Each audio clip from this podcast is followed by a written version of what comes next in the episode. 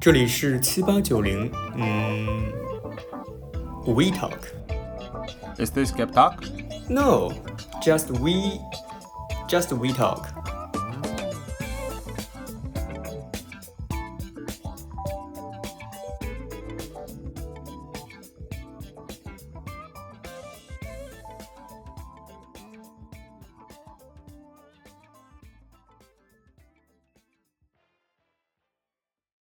欢迎大家收听七八九零 We Talk。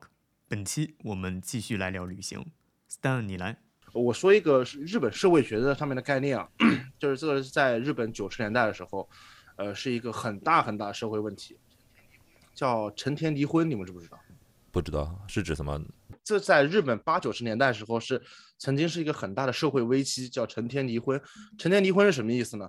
就是大家知道日本八九十年代非常有钱，啊？对，就是社会高度发达对。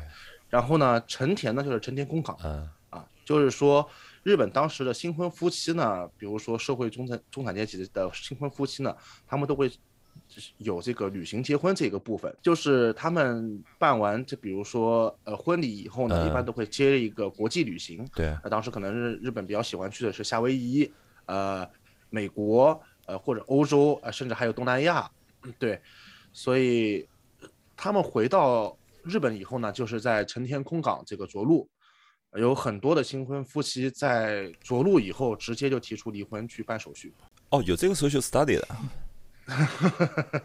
对，Stan，你刚才讲的就是讲他们是个社会现象，就是他们并没有预测预预，他们只是按照当时社会的那个习俗，我们结婚了到外面去那个做一个那个做个蜜月，然后就到外面去玩了一圈，然后回来之后发现就是会他们有对那个离婚比率和正常人群中有差别。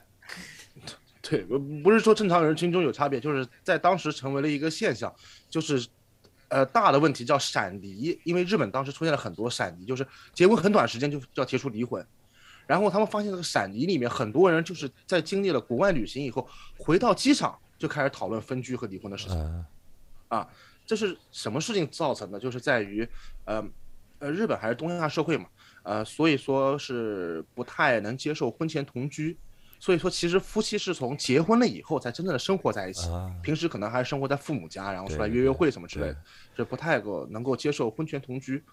那么也就是说，其实你在结婚之前的话，你是不知道对方的生活细节的。就比如说他晚上不刷牙这件事，你就永远不会知道，嗯，对，对吧？还有晚上打然后还有，对对打呼噜，对，还有一个事情就是，呃，日本八九十年代的一个社会特性吧，因为当时特别有钱嘛，嗯嗯、当时培养起来的女孩的话，其实在未成年人之前就有很多的出国旅行的经验了，因为当时很有钱，而且就像现在中国，现在就那个时候八九十年代，整个世界对那个日本人的看法就是有钱出来旅行，土包子，就是这么看嗯法。没错，而且当时日本对女性的规划就是中产阶级家庭啊，就是你不要有工作，你不要有大出息，你以后的目标就是 middle class housewife，这就是你的人生终点。你不用去上补习班学那些东西，哇，他们有一定要有女性的大学的嘛？他们有很多的女孩子大学四年了，你还是正规的本科学历，但其实就是为了，其实就是也不为了工作的，就是为了结婚。对，没错。然后你要有很好的呃，就是眼界，你要见过世面，你谈吐优雅什么什么之类的。就当时就是对女性就这个概念，所以说当时呃呃年轻的女性会被家里面送出去出国旅行，但是对于男性是另外一种呃期许，就是这个社会呃发展的很快，你要努力，你要肯干活，你才能赚大钱，你赚了大钱，在这社会中才能立足，要不然你就是废物。所以说，男孩整个的培养过程是比较苦，就是相当于这个穷养和富养嘛，对吧？女孩富养女孩，穷养男孩，当然日本人这么个概念，所以导致日本大多数男性其实没什么旅游经验，他们从小就是呃，可能业余时间就去打工，给家里面灌输一种你要去努力生存，呃，要去赚钱，你以后在这个社会中才能够有你的一个位置，而呃，以后就是一定要上当上上班族嘛，对吧？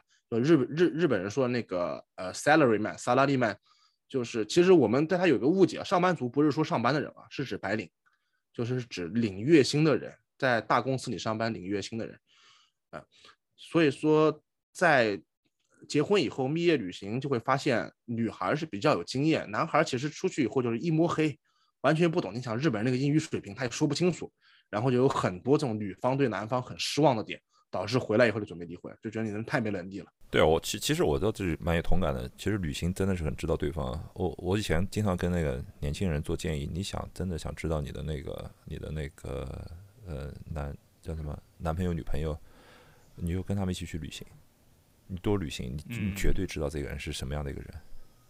现在中文这么差，你男朋友女朋友要想的。不行啊，我这个不是中文差，是我年纪大了，好吗？是我年纪大了啊！你还是对我很 nice，你跟我讲对。是他在用一个政治正确的方法来描述这种关系，因为你你怎么还有政治正确？因为最近我一个哥伦比亚朋友跟我说，他们哥伦比亚在成为嗯男女朋友之前，有一一年的时间是什么都不是，但是他们俩在一起，就是 this is my guy，this is my girl，但是不是 girlfriend 和 boyfriend。呃，这都是自己骗自己玩是吗？不不不不不不，这是，嗨，这怎么说呢？就是基督教那种环境下的一种东西吧，反正哦挺有意思的。改天可以哦展开说这个，对。就是说，在欧洲的话，我知道他们那个背包旅行嘛，比如特别说德国人呃青年旅馆是很是非常流行的，青年旅馆对，非常非常流行。还有那个沙发客，对我曾经很夸张的，我对我两千两千年的时候，我听一个那很多的国际交流学生，那时候在美国的时候，他就给我描述，他是个巴西人，他跑到那个欧洲去旅行。那个巴西人已经非常就是在各个方面就是很开放了嘛，你知道巴西人就是嗯嗯就是在意识上就很开放。他说到好像他说就是德国，他说这整个就震惊了，他也震惊了。他说我到一个青年旅馆，背包放下来坐下来了，然后开始坐在一个那个就是大家共享那个空间，然后坐在那儿想喝点东西，他看见对方那个女孩把全身上衣脱了，换衣服，对，就换衣服，然后这样想换衣服，然后就当他面就换好了，然后就穿好了，然后继续再聊，然后到了晚上也不知道发生了什么，就是各种各样的人嘛，然后就跟我描述一下整个那个场景，然后从一个巴西人的角度来跟我说这个，我当时我就崩溃，我对我想，怪你巴西人在我印象里面你已经够可以的了，然后哎你你你你你你有听过这种就是他们那种，反正就是说好像他们那个背包旅行文化在欧洲是很大的一个文化，而且还有你们那个火车嘛，对对对对对对，嗯，火就就是欧铁，可以从任何地方到任何地对。方，嗯，当众换衣服，那不就是 Double Seven 里面的那 Double Zero Seven 里面那个那个邦德跟那个巴西女郎，巴西女郎不是？啊，古巴，啊，要给我古哦，古巴哦，古巴。女郎对。哦长得比巴西人好多了，好吗？你这不对他给我他，哇，他讲他讲的给我很详细了，说他们在桌上在这聊天，就是他继续跟你聊，就是那个但是手没停没断。吧？手 手没停，就是说该干嘛干嘛，就是说 哎呦，那这个这这个在国内那就直接警察敲门了。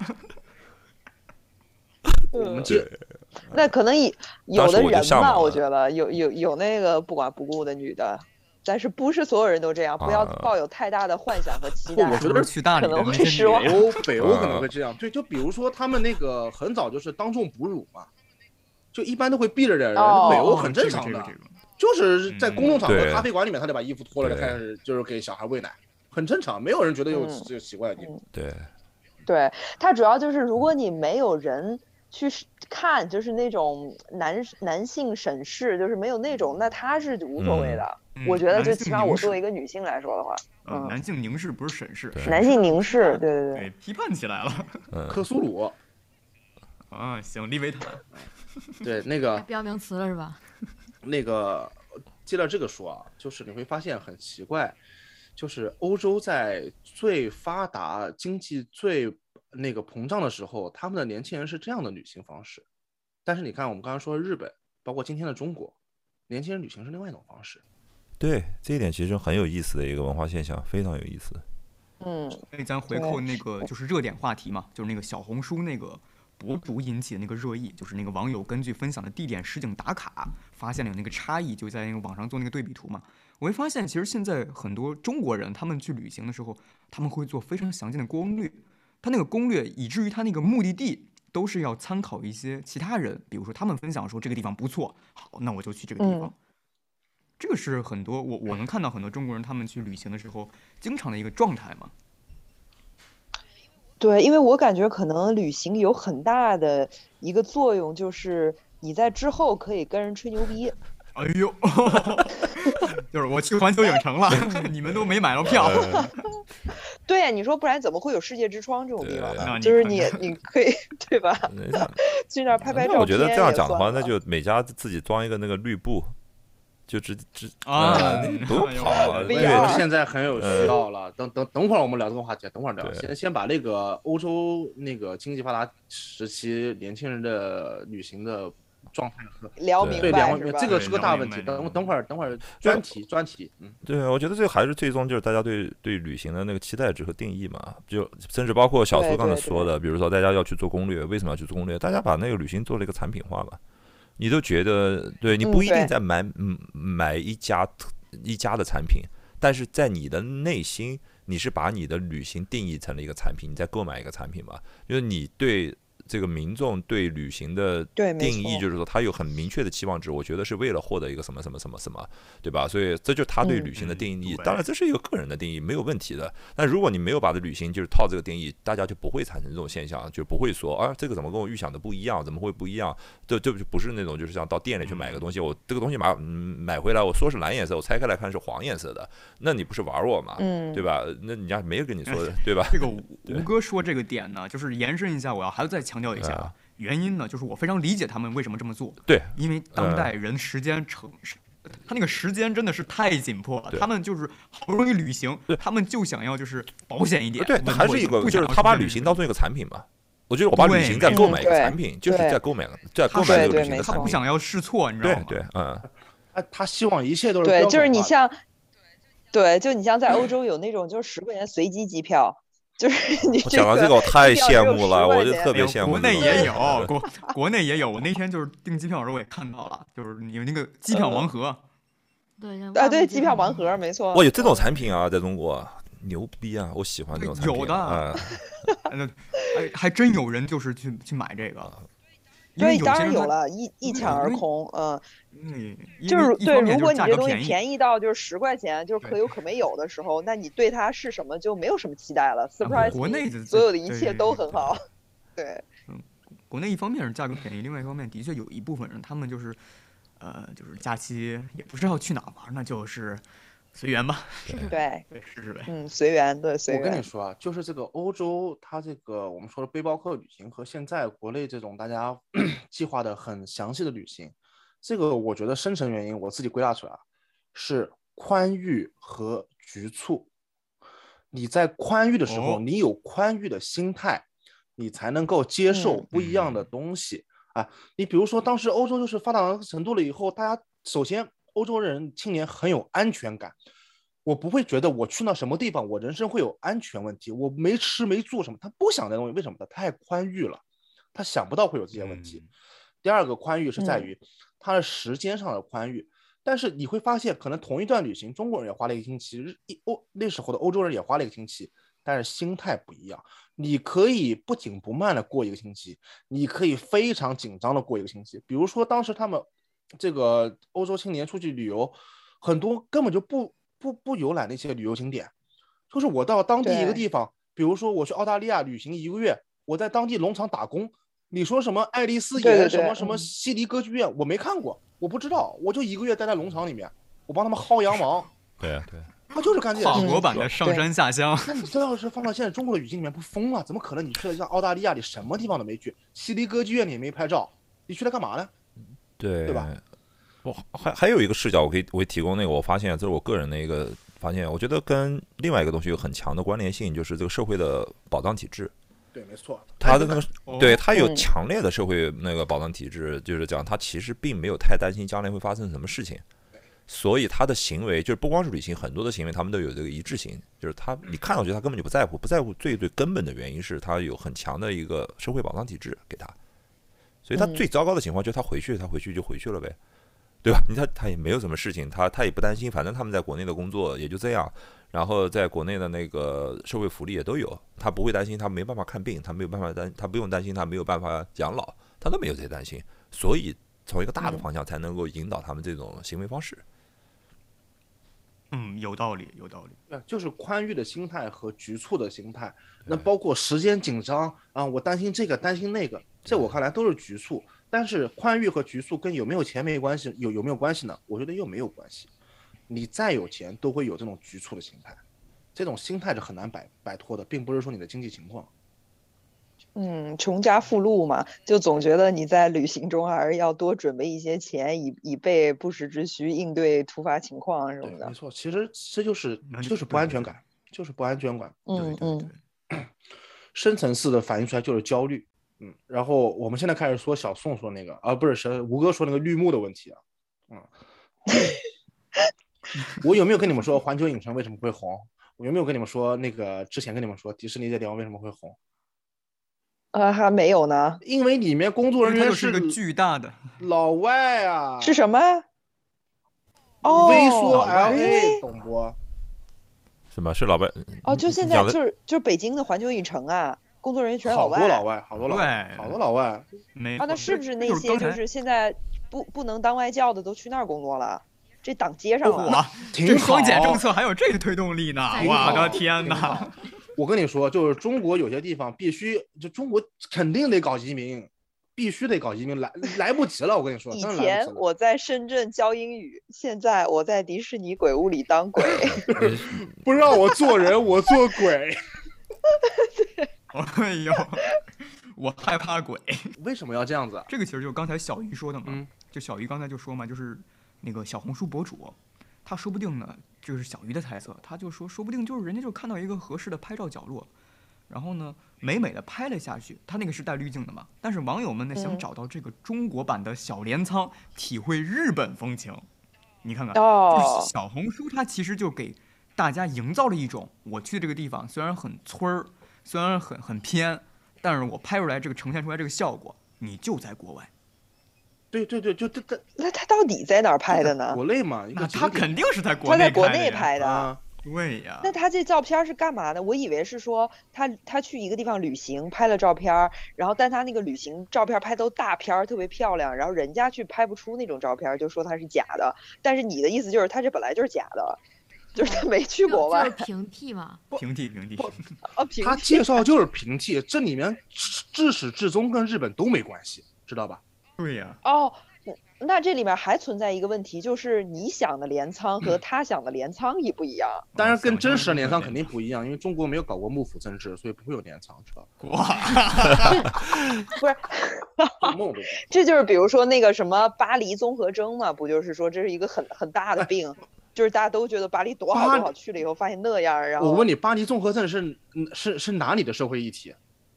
你觉得是普遍的吗？除了巴黎以外，别的不国家不不不不不不谁得了巴黎综合症？首先肯定不是法游！客呀，我跟你说，不是法国人不是游客，不是这么简单的游客，是日是日本哦人。这跟陈田离婚又接上了，又是日本人九十年代干的事情，知道吧？因为日本九十年代天天宣传法国多浪漫，九十年代的对巴黎一日本塌糊涂。对日本在九十年代嗯对那个法国是有一种很变态的一种痴迷。理念，对对对。对，那个既然刚刚 call back 回成天离婚，哎，我就想提一个，就是近期国内比较热门的一个离婚综艺，叫《再见爱人》。成天离婚呢是因为离婚而旅行日本夫妻因为旅行而离婚。这个综艺就是因为，呃，这个这个综艺就是夫妻对夫妻因为离婚而旅行。哎，这个是国内综艺是吗？是是是。哦，国内综艺，国内现在还有这么高？再见爱呃，人，国内现在你简单介绍一下这个这个这个叫什么来着？什么？再见爱人。哦，再见爱人，我也没看过。对嗯，就是几对有感情问在婚姻中出现问题的夫妻，或者是前夫妻，他们在新疆进行为期十四天还是二十哇天，为期，反正为期那旅行完了，那按刚才那成天离婚那那那说法，那俩人不得掐架吗？也别说中中间几度吵起来，就为期比较长一段时间的旅行。哎，你说小红书是不是应该就是赞助这种节目啊？他赞助了没有啊？小红书赞不赞助我不知道，但伯爵旅拍赞助了。哦，伯对，伯爵旅旅拍那几哦那几对儿不都离了吗？呃不是伯爵旅拍现在还拍离离婚照呢，呃，对，离婚照，那对那《非诚勿扰》里不所以他们拍就离婚离婚照离婚典礼？这 是新产品。对对对，电影电影《非诚勿扰》啊可，惜不是，就是他们办了个离婚典礼不是，他嗯说是电影《非诚勿扰》，对对对那对对个节目。电影《非诚勿扰》，冯小刚对对对对对对对对对，嗯，告别，嗯，他又是死亡典，什么什么就是这个什么，对对呃对遗体葬礼，然后离婚，对，嗯都是搞告别的，对。对，就那个红雷哥那个那段是吧？嗯，就这个婚恋综艺，嗯，和那个之前小红书的那个热点事件联、嗯联系起来，就我个人感觉，就是现在私人生活有一种公共化的倾向。就小小红书，它其实有点像你的朋友圈放大版、朋友圈微博版，就是你发的一些你的日常生活的一些细碎的东西，被放到一个很大的公共平台上，然后所有人都可以去跟你互动，是去 judge 你或者去呃 like 你。在再见爱人里面，就这种私人生活具体化到你个人的亲密关系里面，它出现了一种公共化和商品化的倾向。就是你能想象吗？就在再见爱人这样一个离婚综艺里面，呃，它竟然里面有就是有磕 CP 的成分。那他磕的是比如说 A 对儿、B 对儿、C 对儿，还是说 A 女和 B 男、C 女和 A 女什么的？这不挑事儿吗？倒没这么离谱，就是就是磕的 这不挑事儿吗？这这个这个是违法领域啊，这个属于 swing，这属于违法领域。哦，这个是德国玩的，嗯跟你说，别别别能人家别带中国呃赢嗯这是德国干的这个。小鱼他其实是提到了一个东西，我觉得挺大家可以去深入聊一下，就这个呃私人生活的公共化。咱拉回这个旅行啊，我发现现在大家旅行都很会分享出来嘛，那我就想，对，就是我我我们现在 我们现在就是。就是这个旅行，我们究竟是为了自己旅行，还是为了跟别人，就是让别人知道我去旅行了，或者说，呃，别人去不了，然后我发出来之后，让别人看看这是什么地方，就是旅行的一目的。这还是这个，变成了一种这也是那个吴哥说那逻辑是顺的，就是我花钱买这个产品嘛，这跟你买什么新手机的修晒券其实是一样对，的。就跟上一期连上一种社交标签。不是新手机为什么要秀出来炫？这 逻辑就有问题。那你娶一新娘们儿秀晒券，不我肯定不会的，好吧？这怎么可能？对呀、不是我们没说你呀、我们说的是就是说那些会炫的、会秀晒炫的人，他们就是去到底是秀一个商品还是秀他旅行？因为旅行也是他付钱买了的。你你你你把你新娘秀出来，你新娘是什么那个什么 www 点 thai wife express dot com 上订的日子？那是你们那那是你们德国玩的，我们中国不玩这个。啊，这成你们德国了。那谁不行谁德国，管他呢。啊谁不行谁德国，真的。对我我先问你个问题啊，我先问你个问题啊，就是你当你在秀你自己生活的时候，你觉得别人在乎吗？我先问你个问题，问大家个问题。在乎我的人一定在乎啊，至少我的前男友看了会很难受的。好好好好好，哎那那那你小苏和小鱼觉得呢？那别人在乎吗？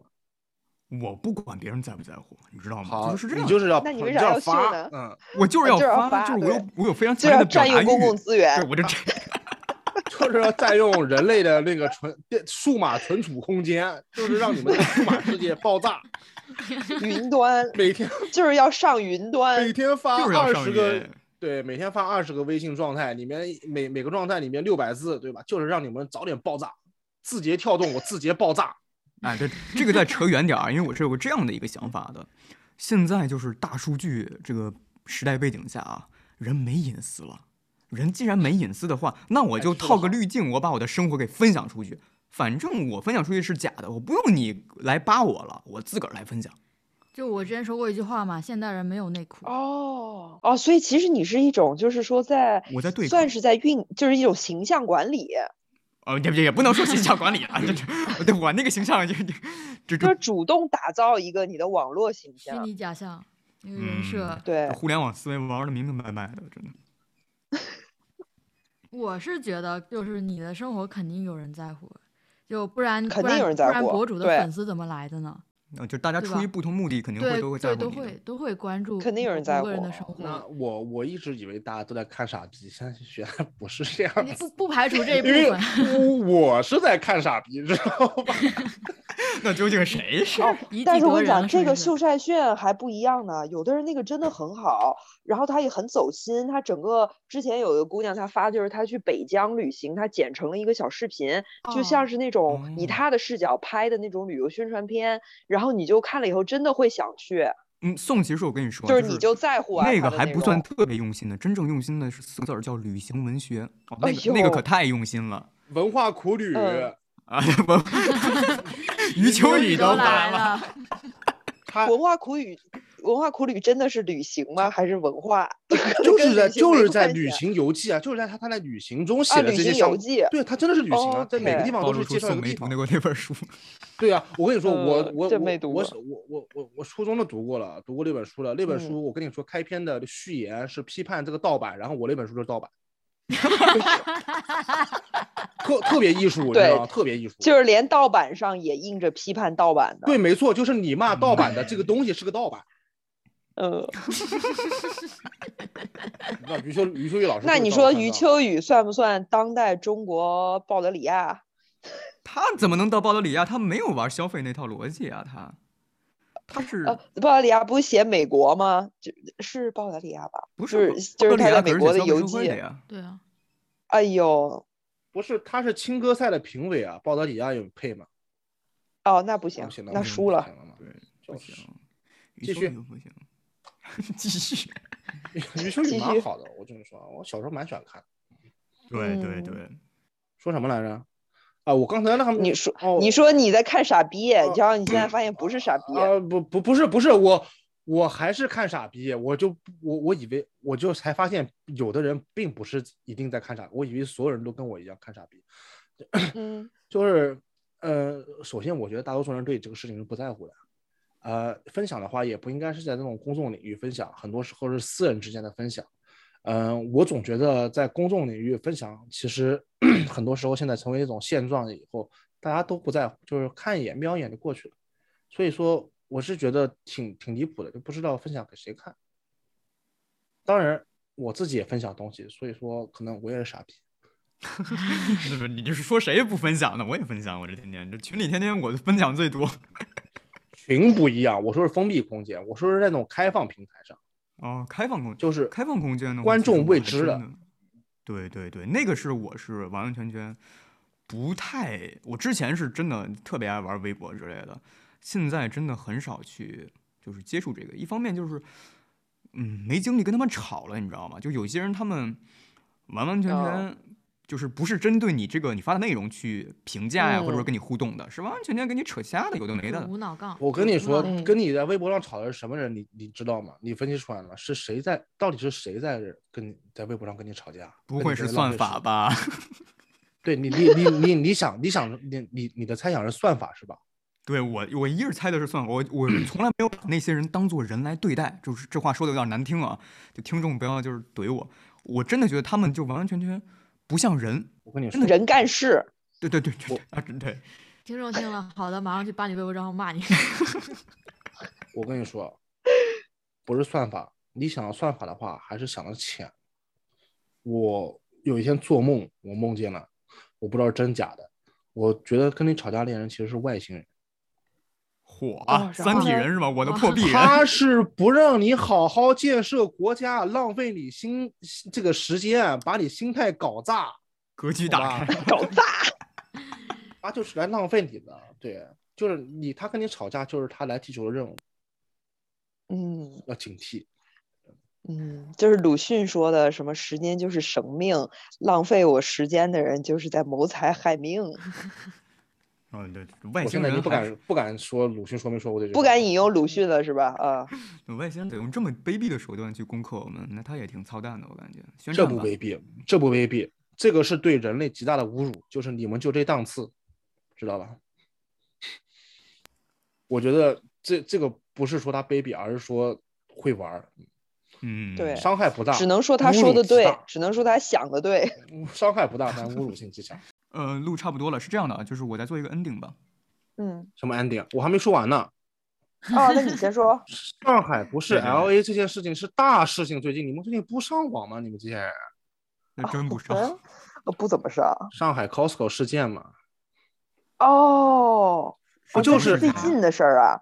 就是这两天了，就是好多人去上海的 Costco 打卡，假装生活在 L A，上海 Costco 不是几百年前就有了吗？第一波不抢茅台不就有了吗？但是现在问题是去不了 L A 啊，哦，懂吧？就是就是我跟你说，就是首先这个从更深层次的分分析啊，其实中国今天有这些现象啊，美国当年都有过。美国当年是什么时候有的？美国当年是这个把美国发展成中产阶级为主的社会制定为国策以后，美国就开始出现这种问题了，就大家不想再变成普通人，谁也不想做普通人，就是要跟嗯过去的生活做切割。就比如说，当嗯年你可能去超市里买一个什么冷冻汉堡包，这个汉堡包的名字叫大汉堡包，对吧？叫 Big Burger，The Big Mac，那 Big Burger，对吧？就是比如说就是冷冻那种汉堡肉的 Big Burger，懂吧？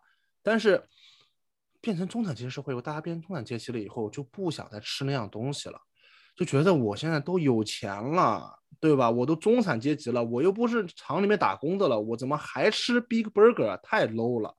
所以说嗯，Big Burger 就改名字改成什么 Luciano，什么呃呃这个 La Royal with cheese 对，比如说 Luciano Gourmet Italiano Burger，其实意大利人不吃 burger，呃大，家看了以后就不一样了。哇，你看罗马斜斜着的花体写的 Luciano，档次上来，其实就是 Big Burger，懂吗？就是 Big Burger 一样的。嗯，但是不行了，我不能再买 Big Burger，Big Burger 再也卖不出去了。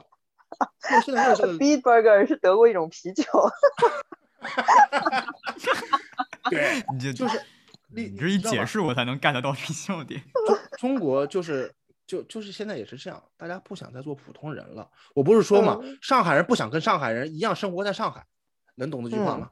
对，就是他们不对想生活没错，他就是他又生活在这个城市，他又喜欢这个城市，他又觉得这个城市其实跟中国其他城市比的话是好很多很多的。可是真的，还是有些人的旅人，行心得。有些人 凭什么他也跟我生活在同一个城市，他不配？嗯，嗯那行，你们哦走不了，对吧？我们不能赶你走，那行了，那我就暂时我走，我不是嗯我走走不了啊，走不了哦，啊我也走不了，对吧？那嗯。那个十五万移民美国已经证实是骗局了嘛，对吧？走不了，然后就是我要在上海跟你们同处于一个时间空间一个维度，但是嗯我要在这个对我要在这个维度里面把这个维度给一撇两半，就是我要嗯。就是深造出一个平折叠呢行世界，对对上海上海折叠，北上海京折叠折叠。上海版，对，没错，就是都是地铁二号线，但是我去到的地方就是 L A，你去的地嗯方是这个松江。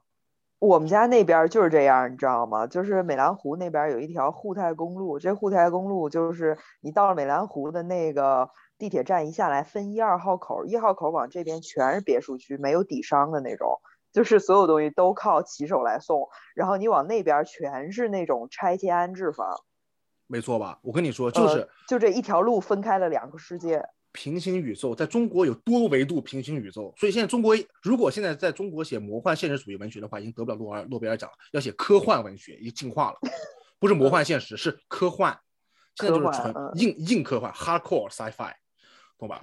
好家伙，对我跟你说就是这个意思。为什么说是去 Costco 开拍照？他们就说嘛，就是假装在 L A 嘛，很多人配的词就是这个意思嘛。但是其实他也那麦德龙输了，怎么没有人在麦德龙拍摄啊？德国还是不行。就假去不了啊！假装在巴伐利亚，巴伐利亚不不行，就就他们不知道巴伐利亚什么意思，主要是。L A 才是人上人待的地方嘛。他们还是吃 Big Burger，不是吃 Beat Burger。嗯，对，就就就是怎么说呢？就是他们喝个首先水饱他也不知道这个 Costco 在 L A 在什么地方，那首先也是在郊区，然后呢，嗯还有他也不知道这个到底有什么意义。总之呢，我觉得就是。对，啊，这这是说明走进发达国家了。走进发达国家就是中产阶级嗯住全部住到 suburb suburb，对吧？嗯挺好。就比如说，对我们跟你说一个词啊，就比如说中国说的郊郊区或者郊县，什么女孩儿男孩儿，就是指什么呃在郊县长大的，可能也没有什么见过什么世，对，没见过什么世面什么之类的。但是你在美国，对，你在美国说 suburban girl，说的是她家世比较好，是中产阶级，她在那种中产阶级郊区嗯长大的 girl，、懂吧？她受过比较好的教育教育。很很好，很好理解呀。对这个比如说，Uptown Girl，对，在在美国 suburban girl 是一个好的，是是一个好的称谓，你知道吧？在在国内也是，尤其是在北京，就是你北京你要知道，就别墅区永远都是三环外的。啊，那是北京现在已经完成这个转换了，对对对，你要说你家住在三环外，那完全就北京已经折叠了。这几个折叠过的城市就不说了，嗯，北京率先完成折叠，我率先完成折叠，没错。那那万柳那是一般地儿能比的吗？那那在几二零万柳海几零年淀，区房价最贵。那在二零几零年可以达到折叠达峰呢？折叠达峰啊，二零看三零年吧碳值，吧，二零三零，年看碳碳值，看对，碳值，看碳值。嗯能不能从坦桑尼亚买一点碳值？啊，这这就看咱们能买，看折叠折的狠不狠，但是这个可以只折叠不能超过七次，这不是不能超过七次，对不是对对物，理定律吗。所以说不能搞太狠，就差不多得不能了六次了。折太狠。嗯，六次的时候该坦桑尼亚了。对中中庸嘛，中庸嘛，就是中国还是这这个是传统传统的这些东西还要保持，就这六次差不多得了，意思意嗯思、对啊，六别搞七次，别搞太 edgy 对，要给自己打出点富裕量。啊，没错没错。这啊，我跟你说，继续说 Costco 的事情，我怎么跟你扯这种东西折叠上来？但折叠这个话题很好，嗯，这个也做五期，很好，这话题这个也做五期，每期呢就是五期十期了，呃，每期两个半小时，两个半小时，对，可以的，没问题。够再聊再折一会儿再聊一会儿，那个个人专栏就出来了，还能出本书着呢。就如何折叠，嗯啊，不能出书，出书又不给版号，不能出的，没用。播客好，对，在盗版上面，在盗版书上面 写，盗版。盗版书不给不给书号，我跟你说等等我最近盗版书偷印，等我研究。你要是发现，哪个书是正版，跟我没关系，我书全盗版。我跟你说 这个。这个我们再出一个这个专题节目，叫在中国买书，懂吧？没有盗版书了，现在都淘宝 PDF 了，谁印盗版书？现在没人看这个东西了，真的，我真是觉得盗版嗯书也也陨落了。那天朋友跟我说了，说那个你在你在淘宝上搜一些东西，你你搜那关键词，就比如说你老想买甲骨文的书，然后你搜一些关键词，你就已经上淘宝的黑名单儿了，你知道吗？为什么？就是因为它有很多就是就是这个非法的东西，就是你只能在淘宝上买，或者说比如说就不说书吧，就说哦迷药，比如说哦，对对，那可能。那我得那我得去那个那个叫什么？呃，那那那个词我我不知道中文说出来会不会被屏蔽。Shadows Internet，直译过来，哦，暗网。啊，嗯嗯。影网，你这是。啊，影网，影网。我这直译过来嘛，就那那个上面其实是能买的吗。啊，对呀，不是淘宝就能买，都不用那个那个多中国的到我中国暗网，呃完蛋，中国你肯定不能搜迷药嘛，对吧？中国影网的入口，中国影网的虫洞，淘宝就是。哎呦，哦，对，但是你可以就是比如说，你就搜一些专业名词嘛，你别说这个，说这个。你要搜有搜有的那些禁书，就比如说徐子东那个什么二十世纪小说那书，不就已经是禁书了吗？或者有一些，别的它是那个繁中国，它哦，就某个繁体，就是没某些地区出的书，对对对，就是不不能卖的，对那些那些其其他的版本，或者甚至黑胶之类这些，呃，非法引进物就属于是，然后你搜搜搜也也有可能会上他的那个那个名单那个机制，人家就会没事盯着你最近又买什么了之类的。不是你买一个万宝路牌打火机，他真的能跟你就是聊聊客服时候，他跟你让你加他微信，就给你买卖嗯烟，真的是。对对对，现在对现在都是在引到别的平台了，确实是这通可这说哎买假包老买的，这都知道。嗯，，那没买过都 P to P，对，P to P，都是 P to P。这怎么上上的这这个格局这么尬呢？真的是。呃，不是 Costco 那个还没说完呢啊？对，没有嗯，说就是比如说那个什么，在中国小镰仓这种，就是带有这种异域的文化符号性的这些场所和景点，现在特别红，主要是因为疫对情大家不能东方威尼斯，不能够出国旅行，对。然后到时候微信公众号里面可以大家可以放放点儿那个图片，就是什么中国的什么外国小镇，那 BBC 有个专辑的，嗯，全都是在中国各地造的什么什么中国小威尼斯，中国小有巴嗯。伐利亚，嗯，有小巴伐利亚，嗯，都是那种老就是那种传统楼楼什么之类的，就是大家不想生活在自己的这个是这个环境里面，或者说需要跟其他人产生一定的差距，所以为什么哎呦，嗯，但这个不也说明中国人还是有钱有选择权了吗？其实是好事儿，对吧？对还是上网弄的，就不该给他上网。就上 哎呦，就不该给上网的，上网搞了以后就瞎瞎想心思，知道吧？就不该上。这这个，但是他说的这个，不前两年简中网里面不是有个词汇叫什么“人上人”吗？嗯，那不是你们专用词汇吗？天天龙人。天啊天天，我来说一下天龙，人是天龙人是什么词汇，你知道吗？天龙人是哪来的？你觉得是网络词汇？台湾来的，啊，对，台湾来的。天龙人台湾来的台湾来的。台天龙人原意是指台北。对，哦，今天我还嗯在看那个什么台湾的那个什么，在那个北大是特指，对，嗯天龙人在嗯北大特指一些就是天天上课也不学习，晚上也不睡觉，白天打游戏，然后考试你六十他九十九一百那种。然后导致身体 多器官衰竭聋了，叫天龙人，就天天上课天龙。天天聋，你跟他说话，他也不听，他听不见。听不见对，不能不能说聋人，不能说这个这个属于那个现在政治不正确了，不能说聋人。，对，然后说那个听力障碍，嗯，嗯，听障人嗯士。听障人士，对，不能说聋聋聋这个词不能用了，对。那个震耳欲聋叫震耳欲听障，现在我的 天天哪！不能说，嗯，不能说。嗯，振聋发聩，震听障发聩。对对对，那个什么盲目也不能说，要说视觉受到挑战，比如他在爱情中视觉受到挑战，复杂起。对，不能说盲盲不好，盲歧视。行嗯，玩德州扑克都不能叫大盲小盲，两个视觉障碍。大大视障小视障，大视障 没事，这个在中国不存在，中国不给玩，哎，对哦，对，那倒是，嗯，不给玩，不给玩不给。玩不给牌，只有那些就是那个什么那个什么性感荷官在线发牌那个网站里面可以玩一玩。哦，那是什么？我从来没听说过，我我没有听说过。你你看盗版电影就知道，永远有什么盗版电影？怎么可能还有？怎么可能有盗版电影？我们都是在腾讯视频上面看的。啊！哦，我跟你说，你不是留广告位是吗？光光对你不是你口说无凭，法治社会是讲证据的，你不要给我找出来。你在什么打 WTC 六六二六四 .com 上下载的证据？没下载过，但是我在腾讯会议上可能有网友给我放过，他那个播放源是什么我不知抓起来，道但我只是开了但我只是开了一个会议室而已。不是你你提供一下那个网友的那个微信号，把他抓起来。怎么说？现在连不连坐？这这 要连坐我不举报了，我也在那个里边。连不连坐？嗯，我不知道，我我不知道现在韩非子说话还管不管用。韩非子说话管不管用不知道。那个反正三星堆是围起来在修呢。啊，可说呢。三星堆怎么没人去照相？也有人去照相啊，我照了啊，但怎么没人晒？因为是 L A 没有我三星堆晒了，我的天哪！哦，我看了，我看了，我看了那个树是吧？青铜神树啊，我看了，我看了。叔，我那是我那是我小范围发给你们的，那那东西太宝贝了，呃不舍得给别人看。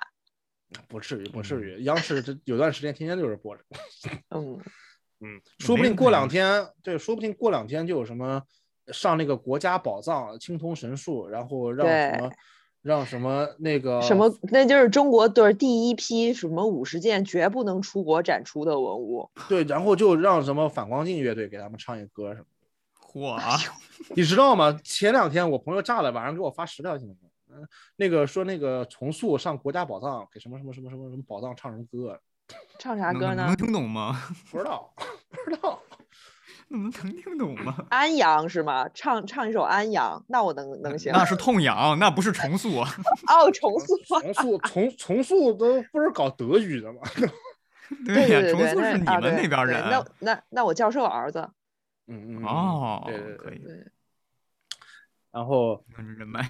就是我就说这个东西就是有这种国外文化符号的景点会很红嘛，因为大家现在不能出国嘛，然后也、嗯其实你想想看，不想出不能出国就不能出国嘛，也不是说不能旅游，去其他地方拍拍好山好水也不错的，对吧？去去安徽什么我强烈推荐安徽，大家都不想去安徽，安徽可棒了。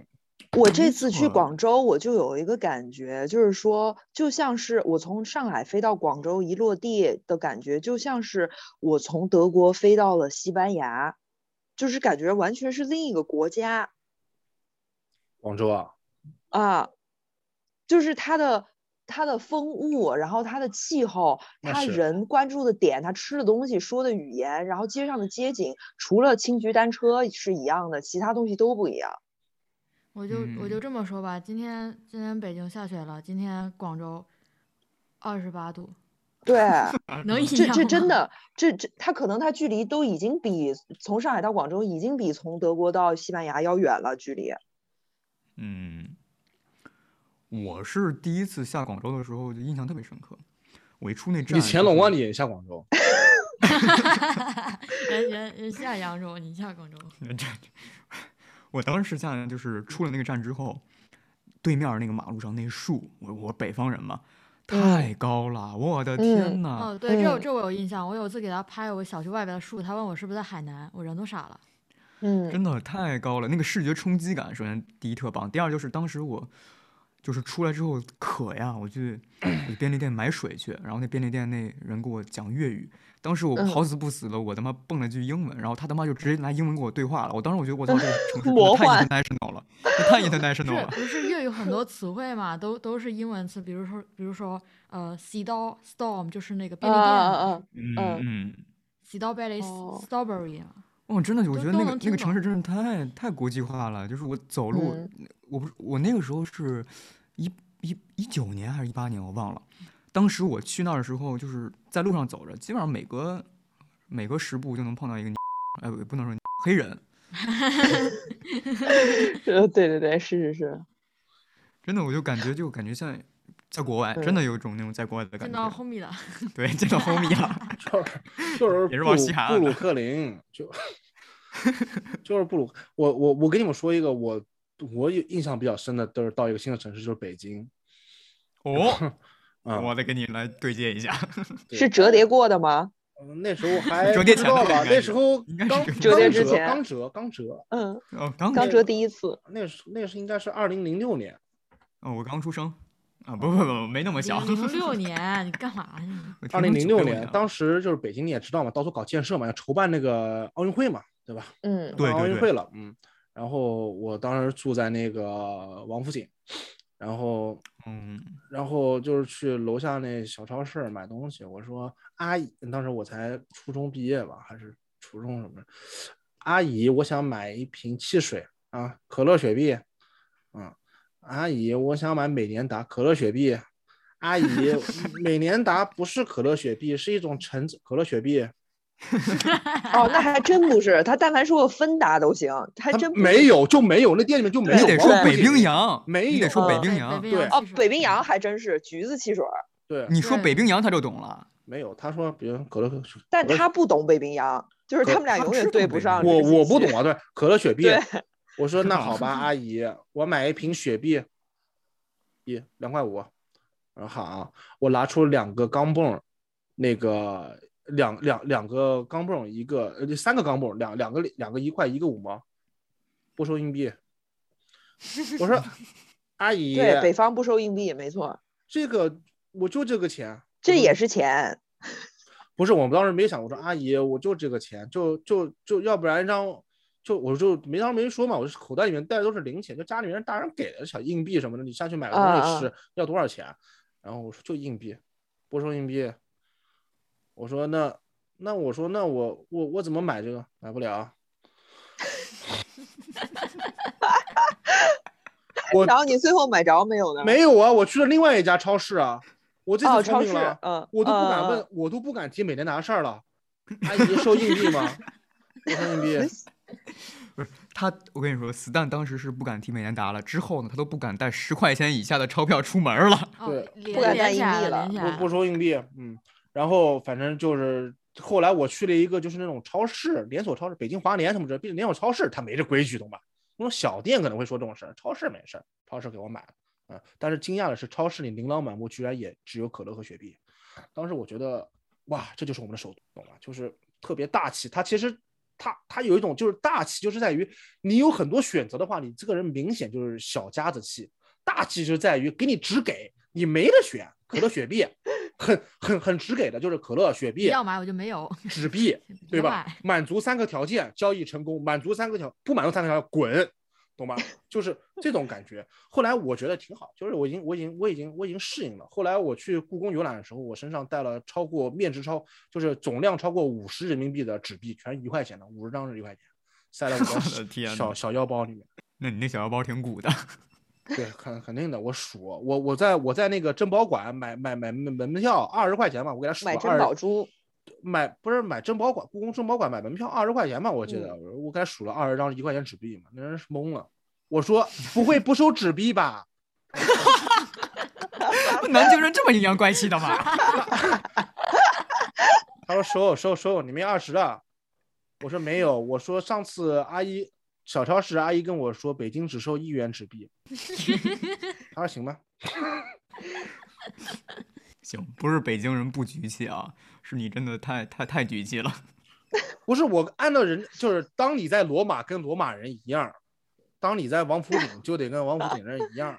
人家说了那你都不是？那你在王府井那规矩，你跑到故宫，这得按故宫规矩啊。我天呐，他没给我收对呀纪念币就不错了，我以为他规矩还太高呢，我都没敢说。呃，北京已经折叠的倍儿小了，忘了这茬了吗？那可说，二嗯环内有二环内的规矩。对，反正我不知道现在怎么样了。他当年还真的是，就是我在北京遇到过好多。我跟你说，现在更离谱。了。现在收硬币现在是反过来了，因为折叠过之后它成背面了。就是我现在啊拿、拿纸币去，人不收，人必须要微信或支付宝，哦哦，嗯，把我急的呀！我上次回国也是去奶茶店掏出一张一百百元大钞，然后他跟我说这不收，我说你为什么这人民币你为什么不收？他说我一个月，我这半个月来我钱箱里都没人给过我钱，我没钱找你。他打开那个钱箱，我第一次见过，咔嚓以后里面是空的。嗯，我我那天就是刚回来，在那法兰机场，然后我那飞飞机是早上五六点到的，我想说买杯咖啡喝吧，但我已经五个多月没用银行卡了，我密码我给忘了，然后我又，然后德国又没有那种手机支付的，就是什么 Apple Pay 那些东西我没有，然后我说你也不能用 Apple Pay 啊，你个华为用户。就之类的吧，就这种东西，就是它没有，哦华为就是统一的那种，对。然后我就想，哇塞，那我怎么买这个东西呢？我绕来绕去，绕来绕去，我发现人能用支付宝。对对对对对，我刚想说阿，里 Pay，阿里 Pay，就是我刚才想说，就是法兰克福机场肯定能用两个，一个是支付宝，第二个是银联。嗯，反正你有一张银联卡也能行。就是嗯刚才我们也聊到，就是呃，宋也提到了嘛，就是说，呃，只要是靠谱的人推荐的地方，那我就有点想去尝试去那儿去看一看。那正好呢，我们不妨就是把身边的朋友都请过来聊一聊自己的家乡，大家觉得怎么样？哦，去他们的家乡是吗？啊，这就是说，你你的你的家乡可能也是别人的他乡，对吧？对，太棒了，好，可以。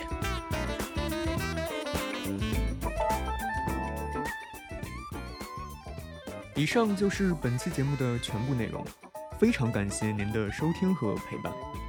如果您喜欢我们的节目，欢迎您通过小宇宙、汽水、苹果播客订阅收听。